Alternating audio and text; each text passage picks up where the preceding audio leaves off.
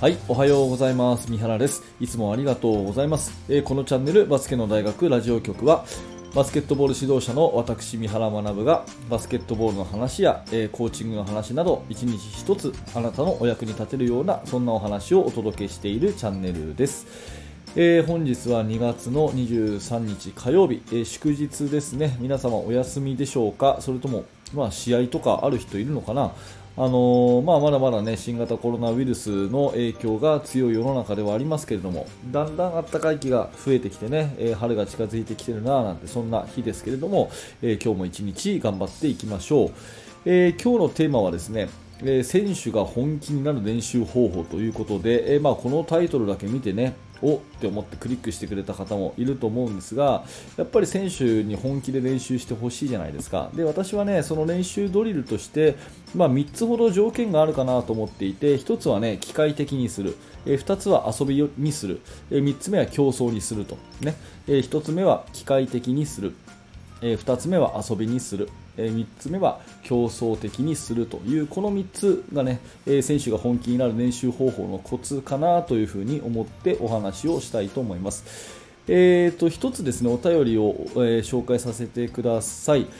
はいえー、とメルマガの方でですねあの質問をいただいた方のコメントになります、えーミニバスの指導をしています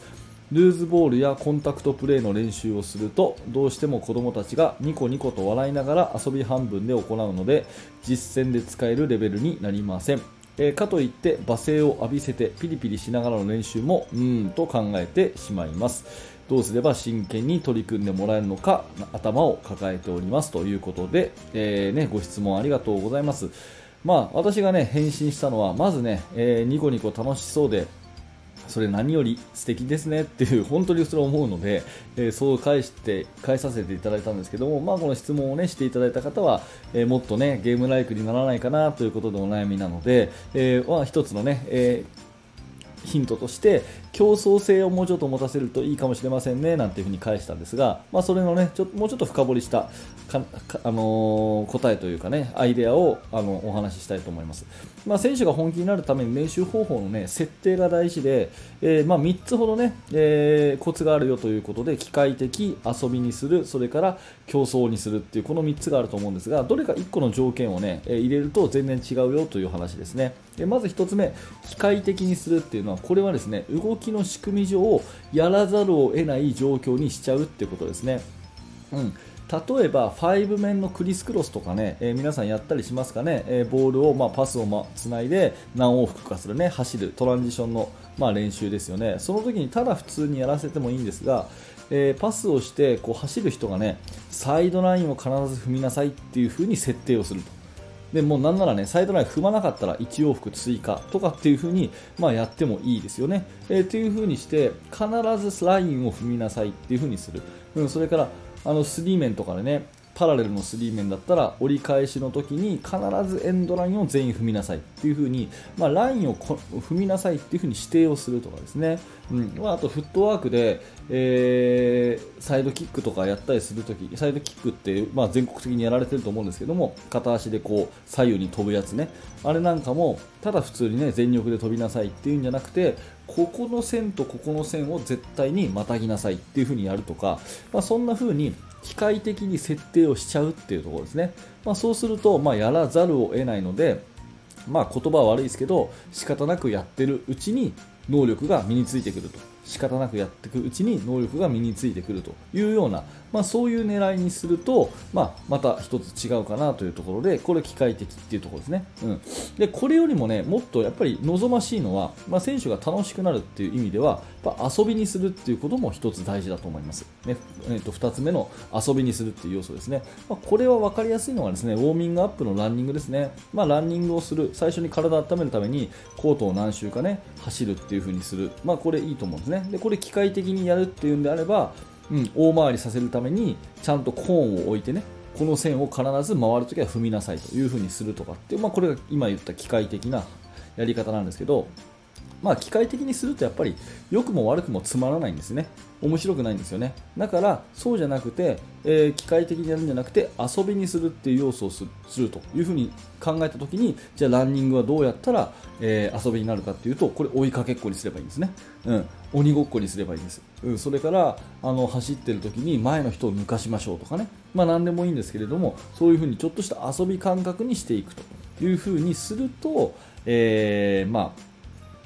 あの選手が本気になるかなというふに思います。シューティングもねただただ何分間こう連続であの対面シュートミートシュートやるとかじゃなくて3本連続チームで決めようとかね、うん、あの3分以内に3連続で決めようとかねそんな風にちょっと遊び感覚に持たせていくと、えー、また全然違うのかなというふに思います。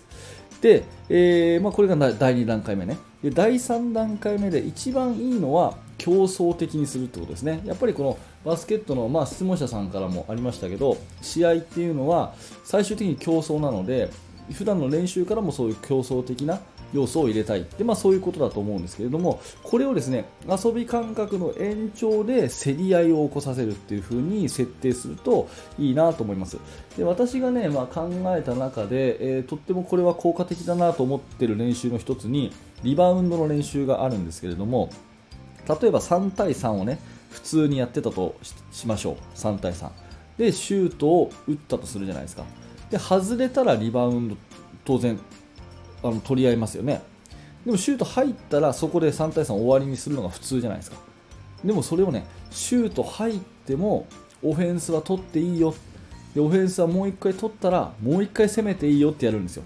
うん、もう1回言いますね。シュート入ったら普通終わりだけども入ってもオフェンスはボール拾ったらもう1回攻めていいよってやるんですね。そうすると何が起こるかっていうとですねオフェンスリバウンドはめちゃめちゃいくわけですよ。もう1回攻められるから。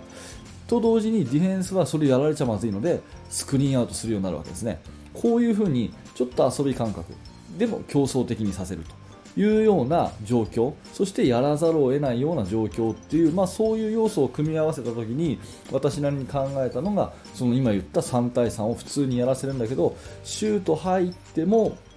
オフェンスは取っていいよと。ディフェンスは取られ続けたらもう一生ディフェンスだよなんていう風に言ってですね。そうじゃなくてね、取られないようにやっぱスクリーンアウトしなきゃいけないよね。っていうようなところに技術的に落とし込んでいってあげると競争性もあるし、まあ、それからうん、コンタクトプレーも出てくるしっていうところで、まあ、こっちがね、えー、あのボールを追いに行けとかねスクリーンアウトしろっていう風に言うんじゃなくてそういう練習のま設定をね、えー、競争的にすると、えー、全然違うかなという風に思います、え、まあ選手がね本気になる練習っていうことで、え、やっぱりねこういう競争とかね、うんまあ、あと勉強で言うとテスト、うんまあ、テストとかっていうとあの聞くとね、えーって思いますけど、子供たちって結構テスト好きなんですよね。あの点数がこう出るとかね、合ってた間違ってたとかっていうことってやっぱ盛んに言うじゃない？だそういうのってやっぱりそういうところはあの大切にこう伸ばしてあげる。っていうところが必要かなと思うしバスケットの練習で言うと、まあ、変にねこう怒ってピリピリさせてやらせるというよりは、えー、機械的にやらざるを得ない状況を作ったりそれから遊びにしたりそして競争性を入れたりっていう設定をこういうふうにうまくすることで、えー、いくらでもこう雰囲気って変えられるのかなというふうに思ったので今日はそんなお話をさせてていただきました、えー、今日のテーマは、えー、選手が本気になる練習方法ということでね質問者さんの、えメールいただいたものをヒントにちょっと私なりに考えをまとめてみて1つは機械的にする。2つ目は遊びにする。3つ目は競争的にするという、まあ、このどれかの要素をね入れるだけでも随分違いますので、えー、ぜひあなたのチームでも試してみてくださいというお話でございました。はい、えー、いつも本当にありがとうございます。えー、このチャンネルはですね、毎朝7時、えー、頑張って更新をしておりますので、えー、もしね、えこの放送が何らかあなたのお役に立ったなと、うん、なかなかいい話だったなというふうに思っていただけるのであればですね、えー、ぜひフォローしていただいて、明日の朝7時もお楽しみにしてください。えー、そして現在ですねお知らせを1点させていただきますと、うん、あの無料のメルマガ講座というものをやっております、えー、こちら完全無料で、えやっていますので動画の説明欄に、リンクがあります、えー、登録していただけるとあのチーム作りについてですね私の方からメールをお届けするそんな仕組みになってますので、えー、ぜひこの機会に登録をしてください、え現在登録していただきますと、え無料の特典教材の方もプレゼントしております。はい、えー、最後までご視聴ありがとうございました。三原学でした。それではまた。